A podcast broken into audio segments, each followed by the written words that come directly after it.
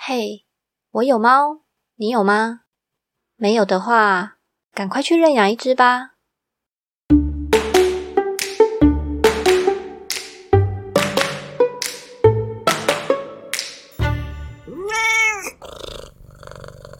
Hello，我是小班，欢迎收听《我有猫，你有吗》。今天是我们第三集，也是行为训练，但我们今天会换一个不一样的来宾。今天的来宾是 Amber，Hello Amber，嗨小班。之前是跟 Carol 聊到是主要关于猫咪的训练。那我知道 Amber 你也你是同时养猫咪跟狗狗，对这一集比较是主要是在于猫咪跟狗狗的差别。那可以请你先简单自我介绍一下。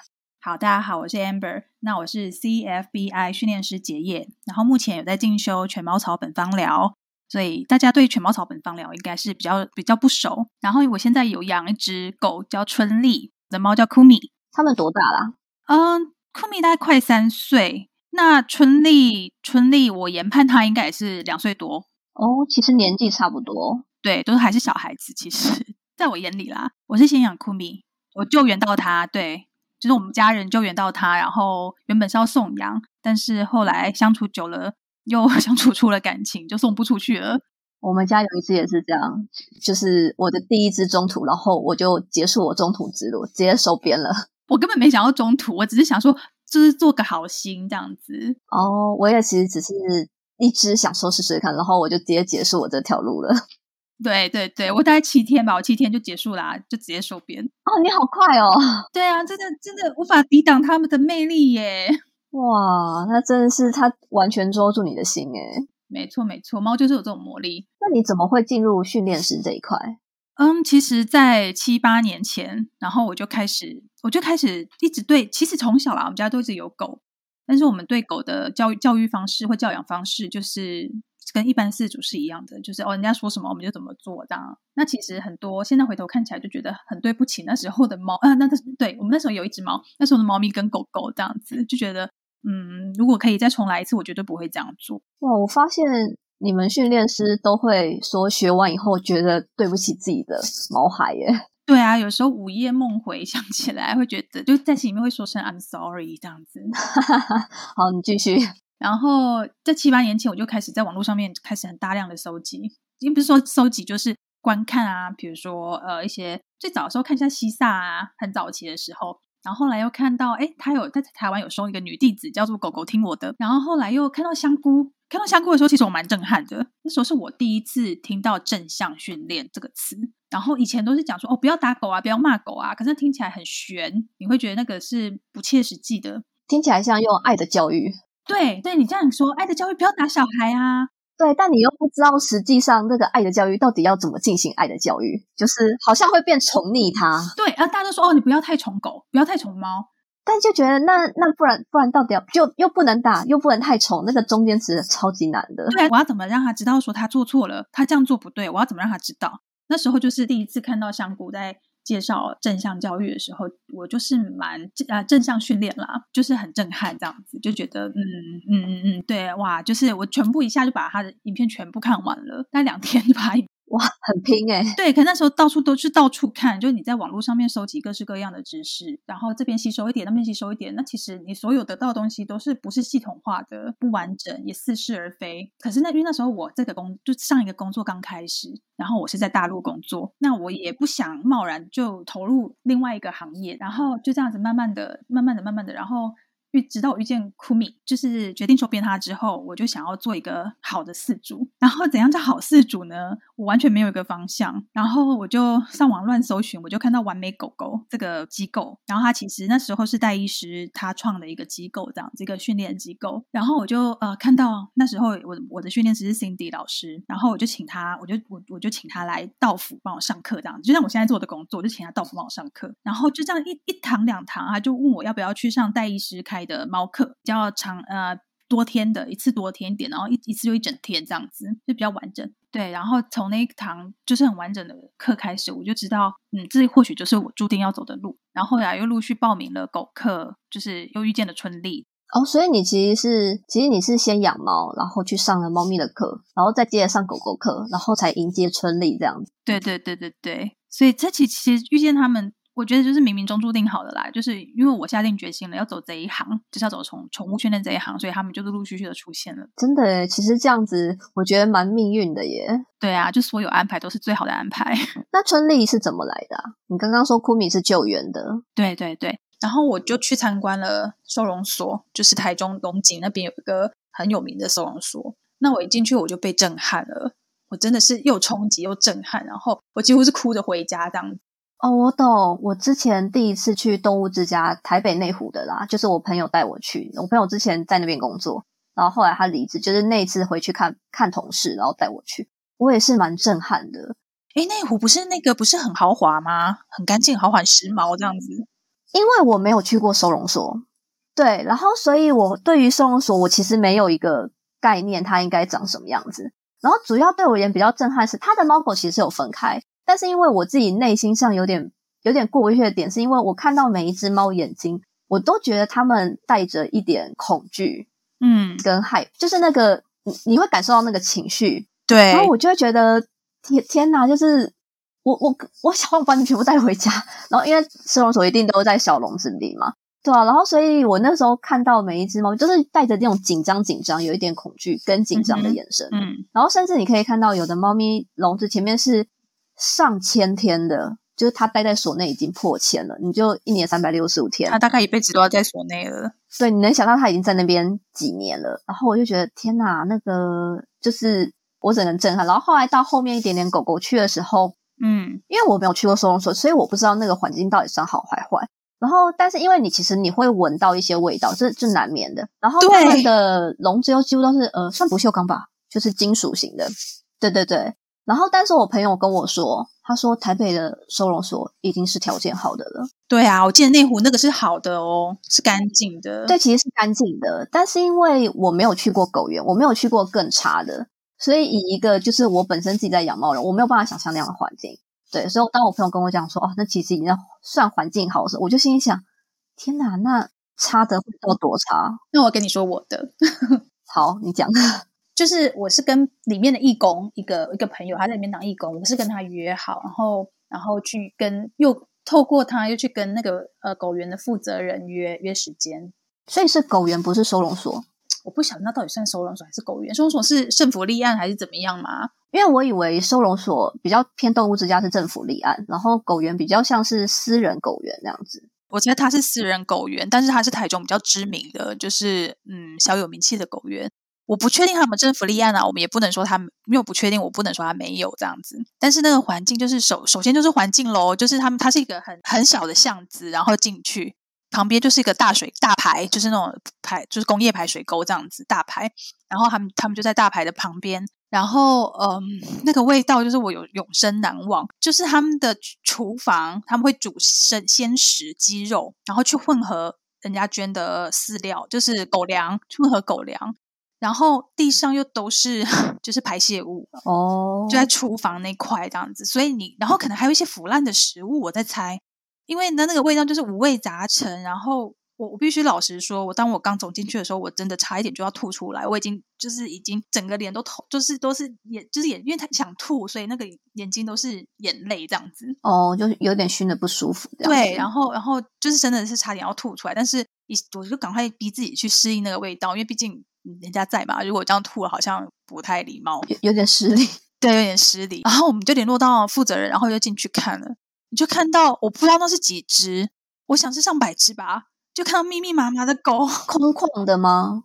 它不是空旷，它是一间一间像很大的房间，然后一个房间可能就有上百只狗。我不知道几只，但是我我的目测。我也算不出来，那你就会觉得那里挤满了狗这样子，然后有些狗狗它们就一直很想出来，因为我人经过，它就很激动嘛，就会想要过来，就是嗡嗡嗡嗡，然后整个整个狗园就是一直都是全部都充斥狗叫，非常的吵，就是很大声，就非常对震耳欲聋这样子。然后你就是又看到一些狗狗，就是双眼无神，然后就呆呆坐，或是坐着，或是躺着躺在地上，然后就目送你走掉，然后那个眼神会透露着就是。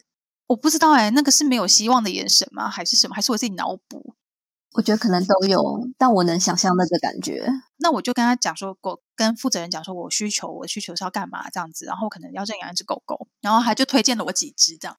可是那狗狗它是被拖出来的啊，你说它很它很不想出来，它它他们的情绪就是很冲突。我们后来学学了狗课之后，我知道那个是冲突，就内心的冲突。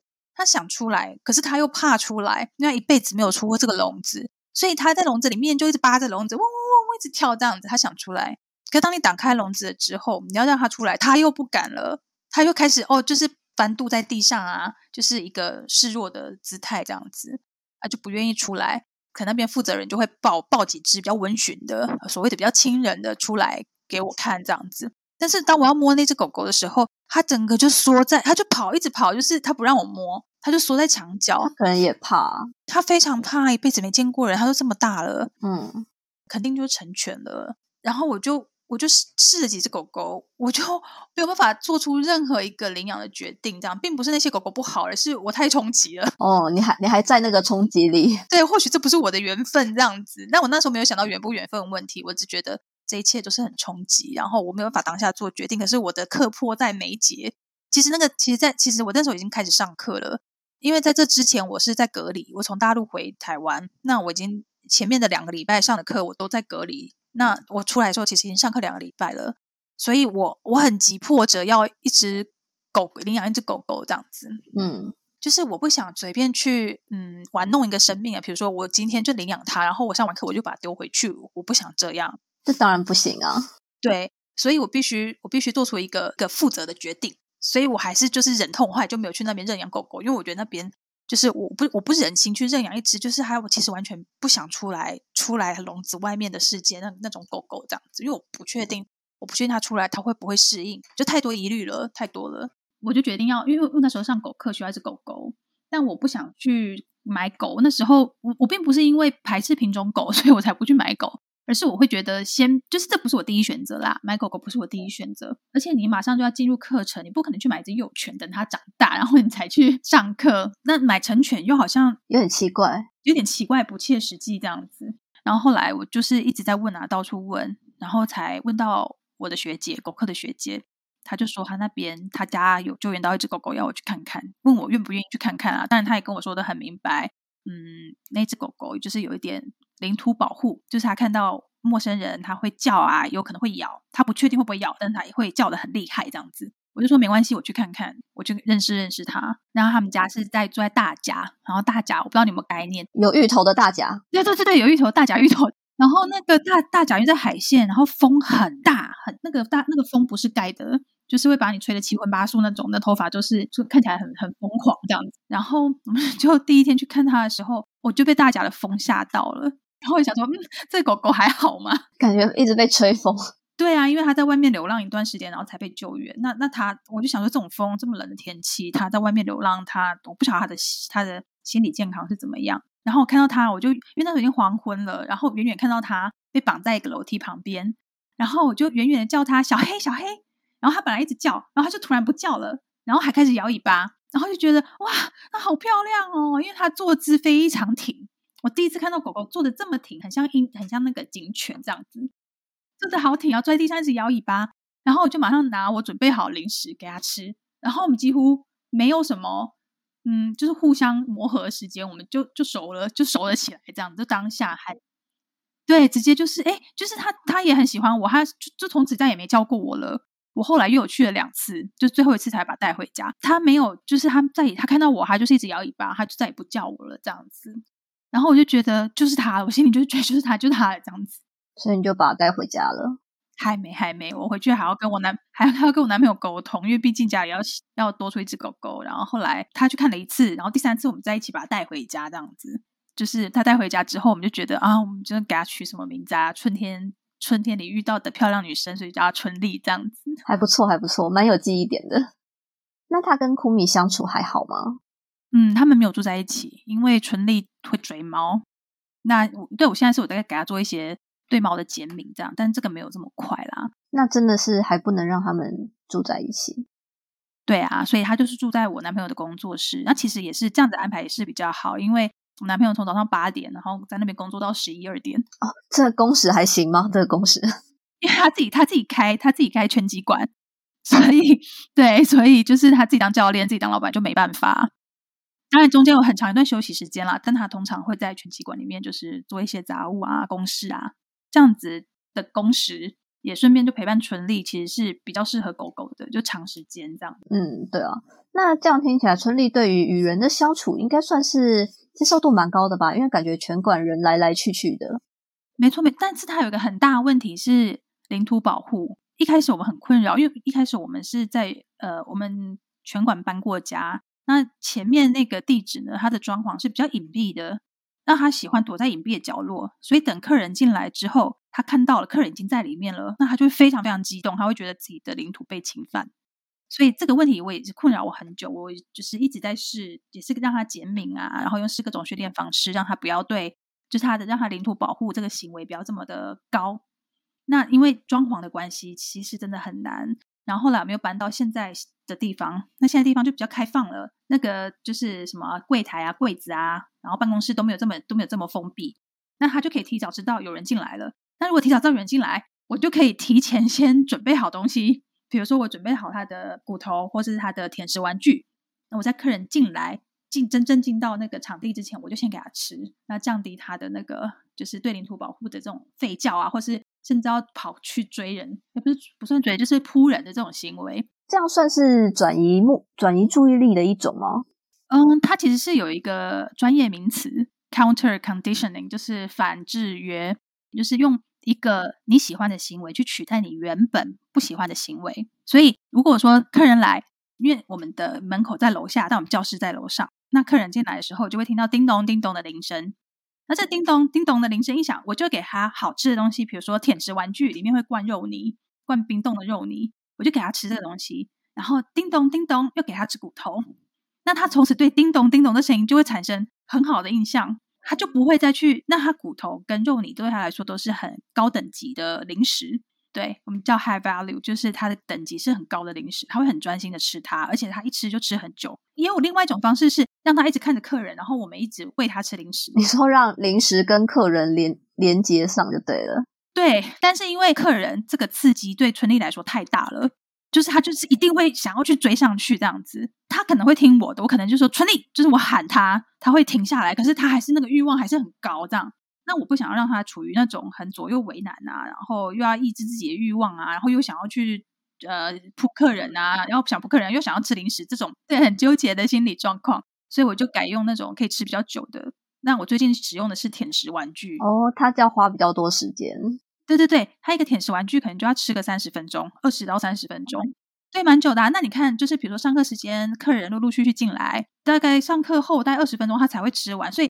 在客人进来这段时间，他就不会不会去追出去去追扑客人，他就安安静静的在我办公室，但他还是看得到客人。我因为我办公室现在就是是比较通透的，还可以看得到外面的客人，然后他又可以吃东西。那这样确实，我这样子试了好几个月下来，他就是扑人的行为，应该说是吠叫或是扑人的行为就减少了。哦，那他这样会不会吃完以后再去扑啊？不会，因为他们都在上课了。他上课他就很识相啊，他真是一只很乖的狗狗。就是看到大家一群人在那边上课，他也就不会走过去，他就就不会走过去教，他可能会出来看一下，看一下，然后就回进回回回办公室这样。哦，所以他的领土保护的这一个行为，比较是在于有人刚进刚进入的那个阶段就对了。所以他如果已经进来到他的领土了一阵子，他其实就不太不会去驱赶。嗯，其实是看客人的反应。如果客人跟他示好，比如说客人蹲下跟他说“春丽，春丽”，就叫亲切叫他的名字，摸摸他，给他吃点零食。他马上就好了，他马上跟人家是朋友了。哦，所以他真的是在进入的那一刹那会去做一个保护的动作。没错，要不知道你是谁啊？你哪位啊？就是你，你进来我家，我凭你干嘛进来我家？那你们上课的人不是其实会有一些是一直重复上课，他会对于常常来的人比较没有这个保护的反应吗？这就说到了，我就是刚刚想跟你说的，就是为什么有些人他很快就可以跟春丽成为朋友，有些人他就是一直都，他每次来每次叫，甚至还想要咬，但那咬也不是真的，就是咬到穿孔流血，只是就是会想要去喝阻他，应该我们叫喝阻他啦。他比较喜欢女生的原因，是因为女生都会温柔的对他啊，春丽春丽，嗨，你好乖啊，好棒哦，然后给他零食。可是男生你要他做到这样。好像有点困难，但男生不太愿意放放下他们的 ego，然后你就跟他说没关系，你就跟他，你叫他叫他名字，然后喂他零食就好了。然后有些男生可能会说，嗯，为什么我要讨好一只狗狗？他可能也不一定喜欢狗啦，我觉得。对，确实是。那你也不可能要求客人每个都要这样做。那所以就是如果客人他会看起来对他比较威胁性，有些特特别的有几个呃外观的客人他会比较怕，比如说比较壮的，那偏偏我们这边是拳击馆，壮的男生有很多，然后没有办法轻声细语的对他说话的，戴口罩又戴安全帽的。像这种，他就会真的话会一直一直重复的出现，对他出现这种就是领土保护的行为。但像女生啊，漂亮女生啊，温柔小姐姐啊，她她马上就就好了。就算每次来都叫，她可能叫个一两声就算了这样子。所以外形是有很大的原因，还有哦，还有对她的态度啦，也是。可能是他自己觉得有没有受到威胁了？对啊，因为他毕竟流浪过，嗯，然后他，然后嗯，就我学姐的说法是，他他之前流浪的时候常常抢输食物，抢输其他狗狗。就抢不到东西吃，然后可能又被追打哦，就是不太好的印象就对了。对啊，可能他有一些创伤，那所所以他的领土保护比较强，我完全可以理解啦。那不过我觉得这还是需要一段时间，就是还是需要很长一段时间继续努力，这样加油。没错，因为因为训练本来就不是一朝一夕的事情，尤其是当狗狗有创伤的时候，就这个训练可能会拖一辈子哦，真的要有一辈子都是持续这样的训练的心理准备。对，Carol 之前也是一直说训练是一辈子的。对，没有错，没有错。那你自己这样子上两种不同的课下来啊，你觉得猫咪跟狗狗在训练上有没有什么比较明显的不一样？嗯，好，我先说说猫咪好，因为我最近在训练猫咪。嗯，猫咪它的训练你更要有耐心，因为他们会想很久。你说考虑事情考虑很久？对，考虑，比如说你说一个握手，好，你把手摆在它前面，你知道它会握手。可是它一开始不熟这个你的这个握手这个手势的时候，它会想说，它就会你会看它的眼神，然后你会觉得它好像在想事情，然后你可能脑中的画面就出现说它在脑内高速运转啊，那些数学式啊什么的，想说要不要放上去啊，放上去会怎样啊？考虑要到底要不要啊？对对啊，我会不会被抓住啊？我放上去之后有什么东西会发生吗？对他要他要想很多，对他会想很多，然后有时候就扭头走掉。一开始训练可能会这样子。他可能会就是会，不管你手上有多好吃的东西，他就是他觉得感到危险、不确定，他可能就扭头走掉。但是多试几次之后，他他反应还是不会狗狗这么快，但他会很很明显的就是哦，他愿意配合做这件事情。那猫咪的训练又会时间会拖得比较长，当然像 Carol 的狗狗就例外了，它的不是不是 Carol 的猫咪就是例外。他的猫咪就是一只狗这样子，还有耐猫的耐心非常非常短，所以我每次训练猫大概都五六次，五六下我就结束。我不会像狗狗一样，狗狗可能可以，如果长的话，我一次可以训练它半小时。那猫咪就是算次的，比如说哦，它跳圈圈，跳过来跳过去，跳过来跳过去，五六次结束，然后它就很开心，它会觉得它吃到东西了，然后它还想要吃的时候，你就结束了这样，那它会更期待下一次做这件事情。嗯，就是停在一个好的阶段。对，停在它还意犹未尽的时候，然后就停止。那对狗狗其实也是这样子，但是狗狗的耐心更长。就是你只要手上有够好吃的东西，它觉得值得它做出这些值得它被训练的这些零食，它就愿意继续做下去。哦，所以狗狗其实真的比较有耐心，愿意接受这些指令。对，确实是。但我们都是说训练都不要太久啦。比如说很简单的东西，你一直训练它，它会觉得无聊，它会耍赖不做。哦，还有挫折，因为狗狗感受挫折的能力更更强，他们会觉得哦，我做这么多次一直做错，然后我也吃不到东西，然后又这么累这样子，然后你还不让我走，就是太太无聊，然后太挫折，它就可能就会耍赖，就趴在地上不愿意做啊，或者是就是眼睛看着你，可是它它就是不想提供任何行为这样子。但猫咪会是猫咪会怎么样呢？猫咪就是转头就走啊，它不想做，我就老子理你啊，就可能转头就走了，他不会。在那边就是感觉哦，很 sorry，我现在不想做那种眼神，不会这样听起来比较像是猫咪只有它想做跟不想做而已，但是狗狗会有点在乎它，呃，有点在乎你的反应吗？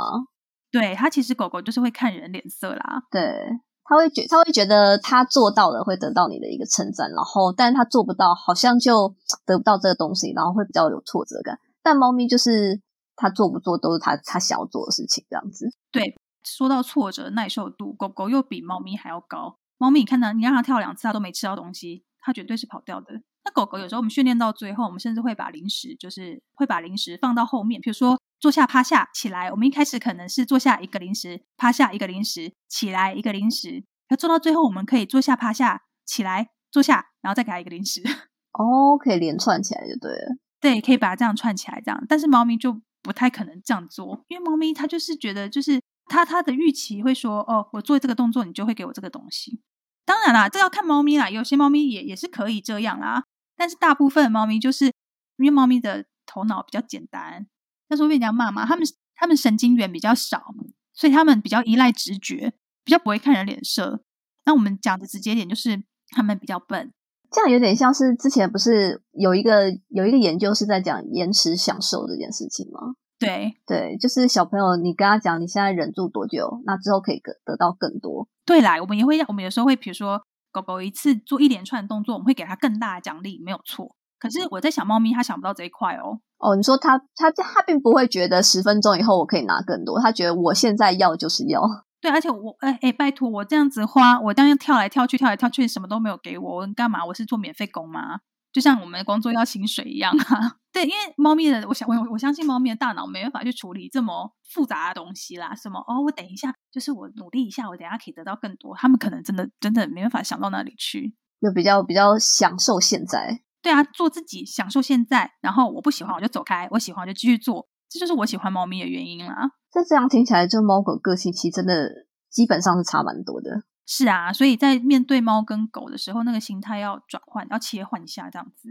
那除了这个，你说在训练上比较有耐心啊这一块，还有什么其他的地方吗？像我常常说，狗狗是窒息的爱啊，就是粘着度跟你的那个，就是你走到哪里，它就要跟到哪里，然后就算它不跟你，比如说从座位上站起来了。然后他也马上就会被惊醒，然后眼睛就开始看你你在干嘛，然后你走到哪里，他眼睛就跟到哪里这样子。然后你一个不对劲，他就跑来看你在干嘛。那真的是跟人类粘度度蛮高的。对对对，就是我 这就真的是很窒息这样子。然后对对狗狗，我也不敢说哦，一整天我都不去理它。就是比如说我在忙的时候，我就算一整天都很忙，我晚上九点以后绝对也会空出时间去陪它。如果没陪它会怎么样？它其实应该也不会怎么样啦。可是我会觉得它很需要我。我对狗狗的感觉就是这样子，因为它它给你感觉就是哦，比如说看你一整天不在，然后你一出现，它就对你报以那种热烈的欢迎啊，欢迎欢迎，热烈欢迎这样子，那种那种那种神态，那你就会觉得哦，好对不起它，我一整天都没有陪它陪到它这样。那事实上也是，就是研究也是这样说，就是狗狗一天独处不要超过四个小时比较好啊，这么短，四个小时，一天不过就二十四小时哎。没错，但是这对一般人来说其实有点困难，尤其是上班族。对啊，上班族怎么有办法四个小时而已？所以这是很一个很理想的数据吗？他这个独处是睡觉，我们在同一个空间里睡觉算吗？不算啊，不算。就是你有你有你有让他看到，这就不叫独处。只要你出现在他的视线范围中就可以，是不是？对，哦，当然了，你因为花花更多时间跟他跟他就是亲密接触啊，抱抱他，跟他玩游戏，当然很好啊。但是我们所谓独处是说，比如说你不在家，就把它关在家里，一只狗这样，直接叫独处。那如果有其他狗呢？不行，狗跟狗之间不是不是这种关系啊。狗狗也不会做朋友吗？对，好，这也是另外一个很大的话题。我们先说狗跟人，狗最好的朋友就是你，就是如果你有养只狗，它最好的朋友就是你。然后你从你除了是它的朋友，你还是它的资源提供者。对，所以你非你对它非来说非常非常重要。那你刚刚说到狗到底能不能狗跟狗狗做朋友？哦，其实他们的社，他们的社会里面，应该说狗狗的社会或者狗狗的世界里面，没有做朋友这件事情。当然他们会邀玩，他们会互相玩。你看到狗狗哦玩的很开心什么的，但你有发现吗？很多狗狗玩一玩变成打架，就是有点不小心就来真的了。他们有点像是社交，但社交这是很中性的词，它没有什么好好坏的定义。就是今天有来，比如说我春丽看到一只狗狗来了，然后他会先判断，远远他会先判断体型大小。公的母的，然后我有没有闻过它的味道？它会在，它会先用，它会先判断，用味，不管用味道还是用视觉，然后去判断对方的讯号，对方在表达什么，是不是尾巴高举有自信，还是看起来就是没自信的狗狗？那我有没有赢过它？我对他来说，我够不够自信？这样子，这个只是比喻，这不是绝对啦。但是他们狗狗之间是社交，而不是交朋友。有些狗狗确实特别爱玩，也会想要跟其他狗狗玩耍。我们都说是玩耍，它不一定就是朋友哦。有时候玩一玩，然后就打起来了，这样子。它比较像是短暂的那种社交感。呃，也不是，也不能说短暂或长时间，应该就是说，呃，狗狗之间他们的交朋友的模式跟我们想的是不一样的。你，你可以这样认为，他们是用他们自己的方式，用他们实体语言去认识对方，而不是我们所谓的交朋友。所以你会看到有两只，比如说原本就一只原住狗了，然后你又贸然的带一只狗狗回来。然后两只狗狗把家里弄得鸡犬不宁，然后两只狗也不和，你常会有，就是常会听到这种事情发生这样子。对，那就是因为就是我们都误解了，说哦，在哪在在啊，在认养一只狗，然后陪伴原本的狗狗，可是它原本可能不需要陪伴啊，你你又认养一只回来，然后抢了它的资源，这样听起来猫跟狗其实一样哎，一样，其实基本上是一样的，但表现方式略有不同。嗯，但是基本上它们其实都不是一个需要伙伴的生物吗？对，你可以这么说，没有错。哎，可是因为我我以为狗是群居动物，哎，因为你是你是想说狼是群居动物吧？对不对？我没有，我单纯是觉得说，因为猫感觉可以自己过得很好，但我以为狗是群居动，就是我自己的想法是，我以为狗是群居动物。它们因为你在外面都会看到狗一群一群的，有吗？有啊，你就是你在山上，山上就很容易看到几只狗一群一群，然后我就会在想说，哦，狗是群居动物，然后它们是不是会共享一个领地，然后彼此分配资源啊？我跟你讲，其实是会的，其实会，他们互相帮忙。但是，但是你想想看，一只家犬，它们的习性已经绝对不会是跟外面的流浪的狗狗，或者是我们所谓在山上的野放的狗狗是一样的。他们的，嗯，他他们他们就已经就是每天都吃得饱饱的，过得爽爽的。然后他的所有资源就是你啊，你就会给他水，给他食物，带他出去玩，给他玩具，所有的资源都来自于你。那今天你看，另外一个人出现了，他会他他会想，他你们常听到就说我的狗狗会吃醋，我只要摸另外一只狗，它就会凑过来。哦，对啊，很常听到，对，很常听到吧？那其实就是因为他会觉得你是他的资源啊，对啊，另外一只狗你在摸另外一只狗，那我呢？对我资源被别人瓜分啦，这样讲起来，像在野外的狗比较像是一个合作关系，就他们也不一定真的是朋友，他们像是一个 team 一个合作，他们要一起共同守护这个领地，一起分配资源，这样感觉。对对对，哎，你说的很好，你说的很好，你想想哦，环境非常恶劣，然后你你今天你独自出去打猎，失败率很高。其实独自打猎跟一起打猎。的坏处优优缺点就是自己打猎，你抓到就是你的，你就一个人吃吃到饱这样子，比较容易失败。但你一群出去打猎，成功率高，可是一个人可能分到两口。可是同时你可以保保有你的体力，你受伤的机会不高。一群打猎可能一天出去两次就可以了。那你一个人，你有时候出去，你你一只狗自己去打猎，可能都猎不到一只，然后可能好几天才一只这样子。对，这就是为什么在外面的狗狗会比较嗯你说的群居，但他们不一定就是。喜欢这样 哦，反而是有点合作的状态。对，我觉得你说到一个重点，你刚才弥补了我在说那个社交、社交狗狗社交的那个嗯那个行为，就是他们其实并不是需要朋友，而是他们有这个社交的需求。那其实这样讲起来，我觉得猫跟狗狗的有一些心理状态好像没有差到那么多。没有啦，只是说他们在表现。对，我觉得他们的表现会差很多，因为他们脑神经元毕竟数量有差嘛。狗狗大概是猫的一倍、两倍、两倍、两倍多啦。对，所以所以猫咪有时候你会觉得，嗯，它为什么会？比如说，我们打我们打个很明显的比方，为什么猫咪常会被车撞死，狗狗比较少？因为猫咪做决定就是比较蠢，就是当我们看到一台车疾驶过来的时候，然后一只狗狗已经走到路中央了，它的第一个反应一定是往回走，先缩一下，好闪到闪过这条车，闪过这辆车，然后它才哦看到没有车，它再往前走。但是猫咪会怎样？一辆车开着车灯在黑夜中疾驶过来了。猫咪远远，猫咪看到那辆车过来了，它就停住了，想一下，等一下要去哪？它就停在路中央，然后不知道怎么办，然后最后再往前冲，然后它就会被撞到。这就是很很就是神经元多，它的反应就会，它的行为就会复杂，然后反应就会比较多。它的反它的反应会行为比较多元，然后然后那个行为也会比较复杂。那猫咪就是比较神经神经元比较少，所以它的行为会比较简单，会比较直觉这样子。哦。他搞不好就停在那边，还要先想一下，我接下来要先往前还是往后？难怪石虎那么容易被路杀。没错啊，没错啊。当然我不知道石虎其实到底智商如何啦，我是不知道。但是，但是我想它应该跟猫咪是差不多的吧？这不要乱讲，我怕变石虎变石虎迷。我我在我在问动保野保那一块。对了，还有我刚刚说，就是诶，训练上训练上的话，就是狗狗你可以训练它非常多元的东西。就是你，你几乎训练狗狗什么，至少都可以办得到八七八成。有些狗狗可能不会做到哦，指定动作做得很完美这样子，但他们可能训练到个七八成，他们可能愿意。可是猫咪就很看猫咪，就是有些动作可能猫咪就是不愿意做。就好像我们之前我跟我跟 Carol 就遇到的瓶颈，不过 Carol 训练成功了。什么什么？我听一下。就是趴下，趴下是个复杂的动作吗？不是啊，其实训练狗狗超简单。趴下在狗狗的世界就是跟坐下一起训练的，坐下再接下来就是趴下了。他们是有点像一整套的这样子。猫咪就是啊，坐下可以，它趴下，你会用零食去引导它嘛？引导它把头往下趴，去吃那个零食。可是狗狗就会，狗狗就真的就会顺着你的手，就是随着你的手，然后头往下趴，然后屁股就自然往后移，然后它就趴下了。那猫咪就不是，猫咪就会退后一步，然后坐着等你给它吃。你知道我在说什么吗？就是你因为是临时引导它，它头不会，它它头可能会往下，可是它往下就会挤到它的屁股，它就觉得不舒服。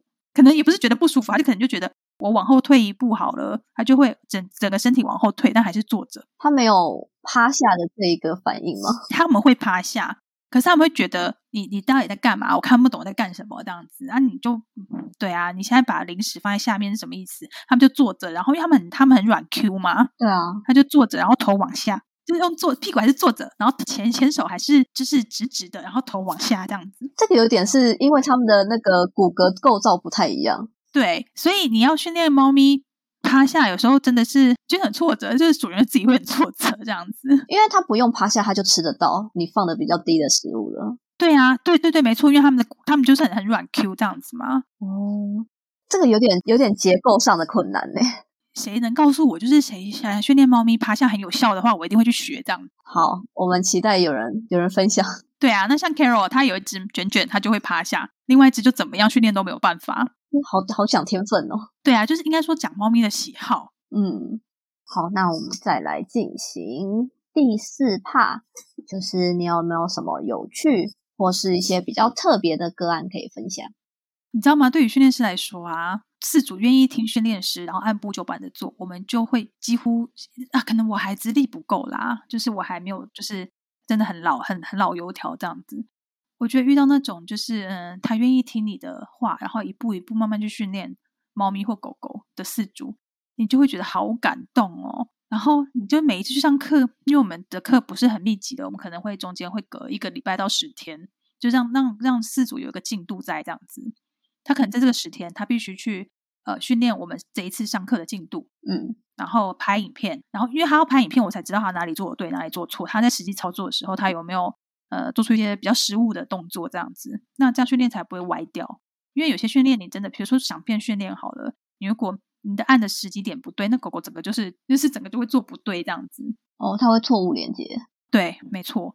我们要会我们会给他交代说，你这周的功课是什么，然后你要拍影片，有问题要问我，按部就班。然后你会遇到这样的事主，你就会超级高兴。哦，就真的有乖乖乖乖听话这样子，对你就一个礼拜看到看到呃猫咪或狗狗很明显的改变，然后你就会由真的是由衷的觉得还好你有从事这个行业这样子。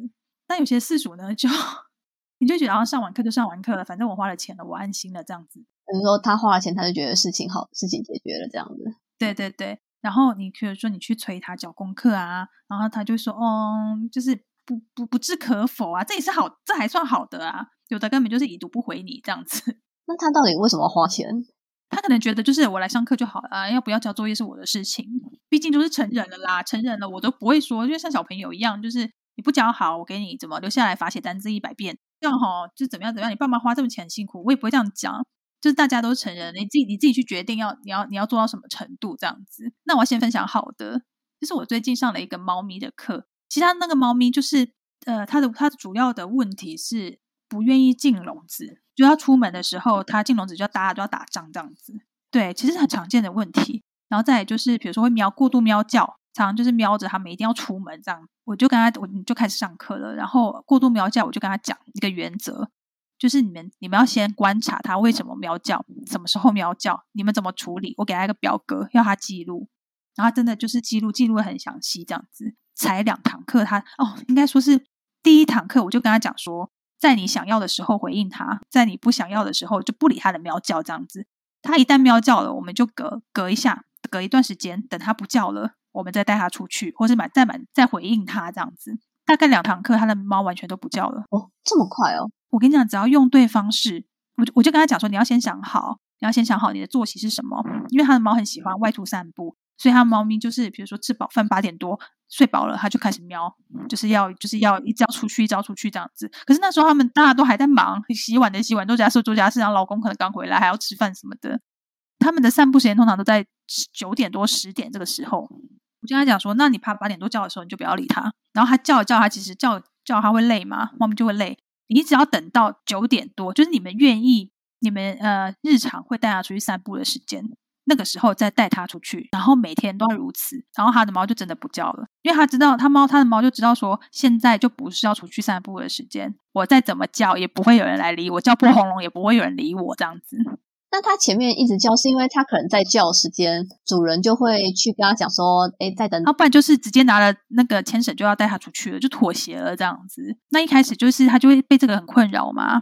他在大陆工作，所以他在小区里面散步。大呃八点多时候人来人往，然后遛猫也不是那么方便，因为这件事情压力很大，很困扰。她是一个比较容易紧张的女生，所以她就一直想要改变这样子作息。然后我就跟她讲说。就是你要建立，就是怎么样怎么样，一步一步给猫咪建立跟你们一模一样的作息，这样子，然后她就照做。啊，真的没有两堂课，她的猫咪该睡睡，该吃吃，就是在他们在他们希望它睡觉的时候休息，该散步的时候散步。哦，那蛮好的耶，很棒。只要有照着方这个方向做，其实这个问题是很简单的。然后再来就是进农的问题，因为他们之后可能会回台湾，因为回台湾会坐那个飞机嘛。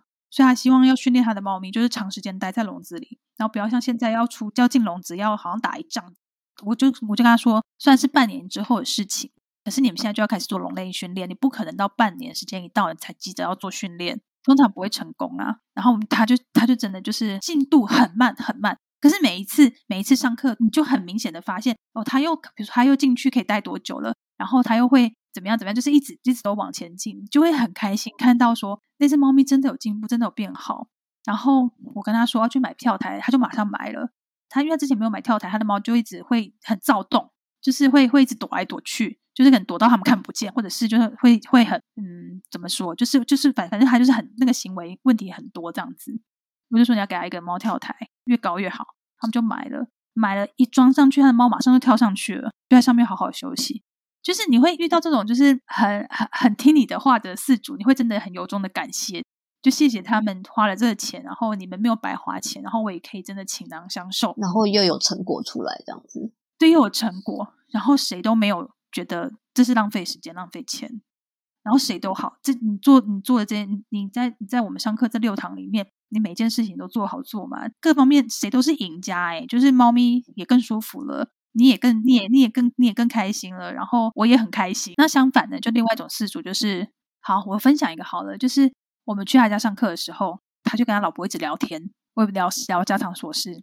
然后等于说我的课就是有一搭没一搭，有一搭没一搭这样上着。好，你不是在跟他上课吗？对，但他就是中间要去处理一下家务事，就是要等我一下哦，然后就走掉，啊，大概过五分钟回来。但是你知道，就是你不要看这样走掉，因为你的狗狗，我们所谓训练狗狗有个准有个说法，不是说法，有个学说叫准备率，就是你要训练狗狗之前，你要让它心理准备。就好像我们在上课之前，我们会打，我们先打铃，然后我们要进教室，然后老师会说，然后班长会喊起立、立正、敬礼，然后就开始上课，这就是一个准备，一个心理准备嘛。狗狗也是这样哦。我们在跟狗狗训练的时候，你需要它聚精会神。要开始训练它的时候，你也可以跟他讲说：“我们来训练喽。”然后就再把它弄得很嗨，这样子，这就是一个心理准备，又有一个仪式感。对，那你如果说你中间然后训练到一半你走掉了，然后狗狗就冷了，当然我不会让它冷，我会我会继续跟它玩嘛，然后会摸摸它，会跟它会跟它做一些游戏，小小的游戏什么的。那等主人回来，然后啊，这个这个课又要重新再 warm up 一遍，再再再暖身一遍，然后再重新开始，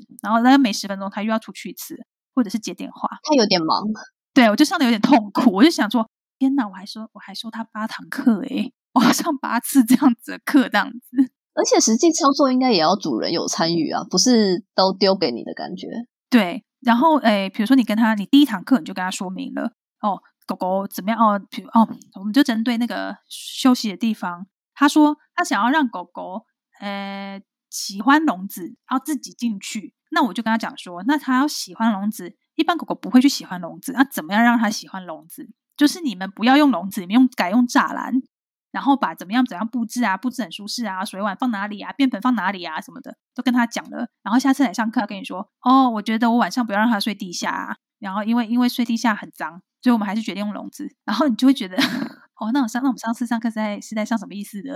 然后又过了几天，他又跟我讲说：“哎，我觉得哈，我每次让他就是引用他进笼子这样子，我觉得这样子好像很麻烦。这样，我希望他可以自己进去。”我说：“可以啊，我们可以做笼内进笼训练这样子。因为现在天气热了，我说天气热了，你笼子里面放那个垫子，很热，它不愿它不喜欢，我们就说你可以观察一下你狗狗平常喜欢窝在哪里，喜欢窝在你们家瓷砖地板上，然后那个椅子下面，因为那边很安静很黑，椅子下面嘛，然后又很又很凉。所以你你你的你的笼子要比这些地方还要好，它才会愿意真的喜欢进去。这样子，就是我们所谓笼内美好是有道理的，就是你笼子里面要比笼外还要好，它才愿意进笼吗？不然它干嘛？它为什么要喜欢笼子？对，然后里面要放一些它喜欢的东西，玩具或者是食物都可以。然后我还很热心的推荐他一些凉感垫还是什么，他说哦我的狗不需要这个凉感垫啊，用原本的垫子就好了。然后你就会觉得哦，我说这么多，你有听进，你有听懂我在说什么吗？他没有在听你，他觉得他狗需要的东西跟你想的不太一样呢。对，但是有时候不是你需不需要，而是我们训练就是要这样，就是要做这些改变。这就其实是我们最常遇到的耳朵硬的事主。这种会让人家觉得说，那你到底有没有想要改善？对啊，那这样效果就肯定不会好。那效果不好，他肯定又回来回来说，跟你上了八堂课也没什么效果。所以，所以，所以就是这样，就是你会觉得像这样上这样课，你就会有点灰心。你说倒是真的很奇葩的，是就是有有，但是大部分也都是像这样子，就是耳朵很硬的四主，然后跟那个很听话四主，就是两个非常非常典型的效果好或不好，就很很明显的这样子。然后如果你说是去道府的奇遇，我也有一个可以分享啊。好，请说。我有时候会给客人上咨询课，当客人不确定的时候，但是我当我确定他的狗狗就是我，他狗狗是可以训练的，比如说幼犬。幼犬一般都是，也不能说它没有问题，因为它现在还小，还看不出它问题还没有显现出来。但是我们可以先上幼犬课，因为它社会化期很珍贵，我们要赶快帮它上，跟帮它是做社会化的课程。那时候是有一对男女朋友，然后在桃园，他的女友先来，但一个好几个月前就咨询过我一次，好几个月之后呢，她男朋友又来咨询我一次，我就发现他们的 email 是同一个，狗狗名字是同一个。我就问说，哎，谁谁谁是你女朋友吗？他就跟我说，对，好，我就给他安排了一系列的幼犬课程，然后他又从此消失了。幼犬都长成成犬的吧？对，没错，他们抱回来两个月，然后咨询我说已经四个月了，这样，然后又过了两个月，他就说好，他们决定要上课，可是可不可以只先上一堂？我那时候是因为我刚开始，那时候刚开始上课，我比较没有，我还抓不住那个到底要怎么收费，怎么上课会对狗狗比较好？好吧，我就说那那好吧，那你先一堂一堂缴费好了。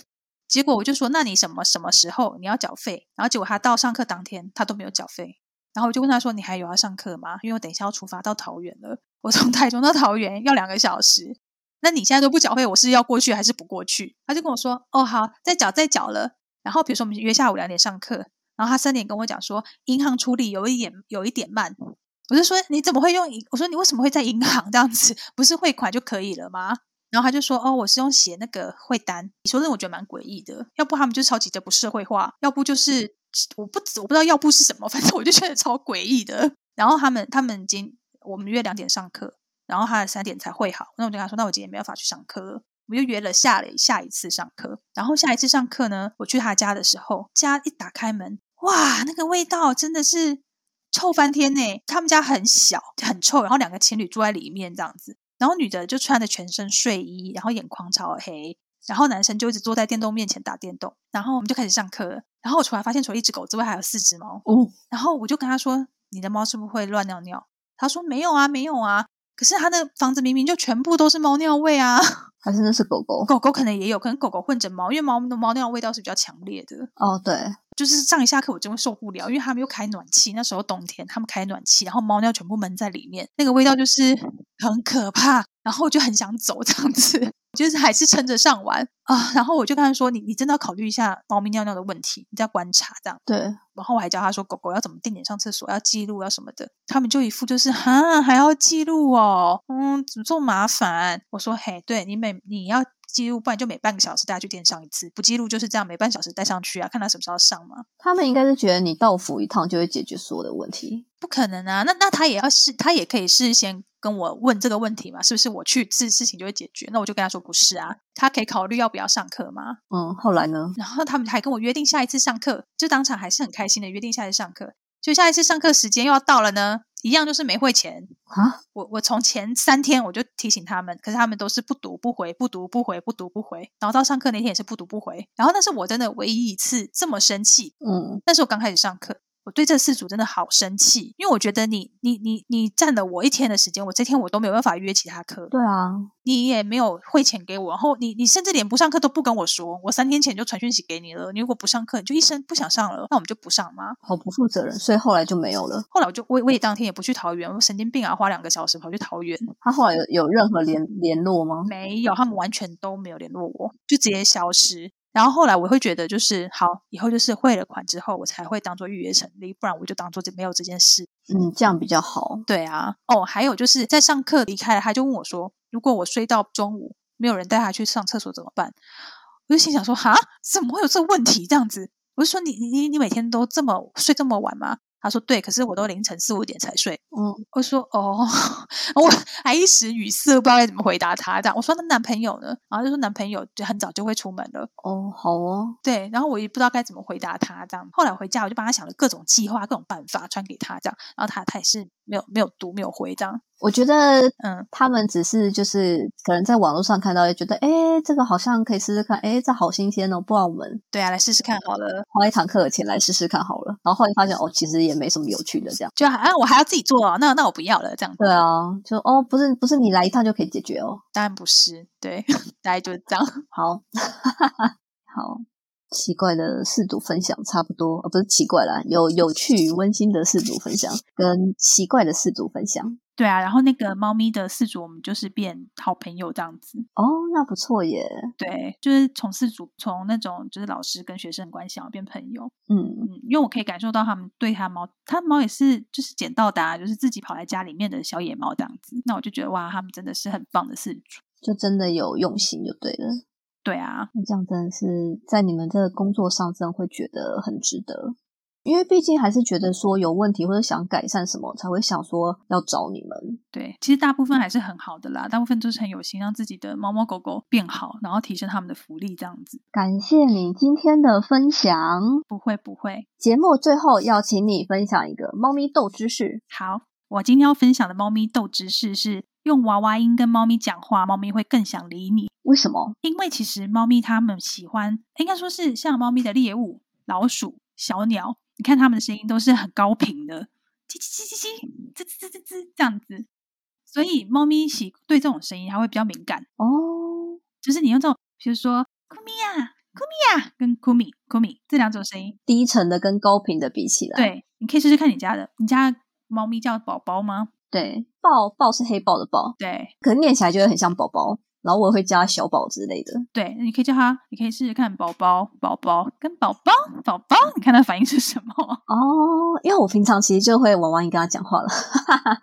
对，我跟你讲，就是好笑，在这边，我那时候发起一个活动，就是大家就是发娃娃音的影片，然后 take 我这样子，嗯，人超少的耶，可是明明大家就讲话平常这样讲，然后你要你要发影片，然后 take 大家都不愿意，有点不好意思。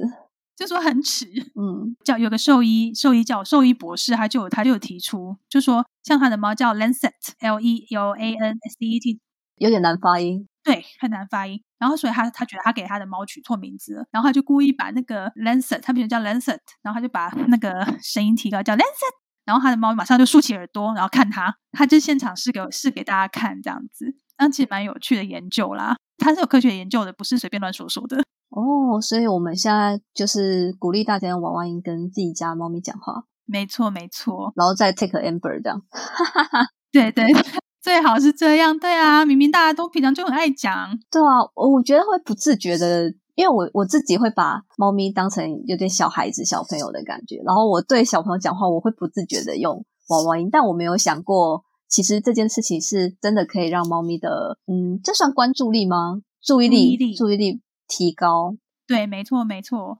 为什么有些男生会觉得我家的猫都跟我不亲近？你知道为什么吗？为什么？因为男生讲话很低吗？对，而且男生偶包很重，就谁都不愿意拉下脸跟他在那边哦，好乖哦什么的。我没有看过男生会娃娃音，我说真的。对，没错。但是其实还是有。其实你不用娃娃音，你可以把声音放轻柔就好了，就是好乖。其实放轻柔的声音就会高频了哦。你可以，你可以叫你男朋友试试看。好，我叫他试试看。对我刚不是说我们对抱抱有施与爱的教育吗？他有时候就会，他现在就会变成把抱抱抱上腿来说：“抱抱，你刚刚在冲三小。”我就会我就会说你你为什么要一脸关爱的口吻，然后跟他讲这些有这些说这些无为不为这样子 也可以。我跟你讲也可以哦，我真的也也是很鼓励，就是各位家长，如果当你生气的时候，你真的很想抽干了叼的时候，你可以面带笑容的说：“妈的，你刚做了什么？你这个王八蛋！” 你同时发现你的情绪，然后也狗狗跟猫咪也不会觉得受伤。哦，好有抒发到，然后他对他也有听进去这样子。他可能不会听进去，可是他可能觉得你在称赞他这样子。他说：“哇，你做这些什么什么混蛋事情这样子，害我们这边说这么久。我怕他不小心误以为在称赞他、欸，其实事情过了一段时间，他已经没有办法把，比如说他乱尿尿好了，嗯，你回到家看到他乱尿尿，骂他已经来不及了。对你不管你骂他、称赞他，他已经没有办法把这件事连结在一起了。嗯，所以随便你怎么讲都可以。好的，总之尽量不要大声的斥责他。没错，大声斥责你可能会让他心生畏惧，不好。谢谢 Amber 今天跟我们分享的猫咪斗知识，大家请记得用娃娃音跟猫咪讲话哦。好，那我们相关的资讯，包括 Amber 的社群网站，我们都会放在节目资讯栏中，大家可以点进去看。今天就这样，谢谢大家，拜拜。拜拜。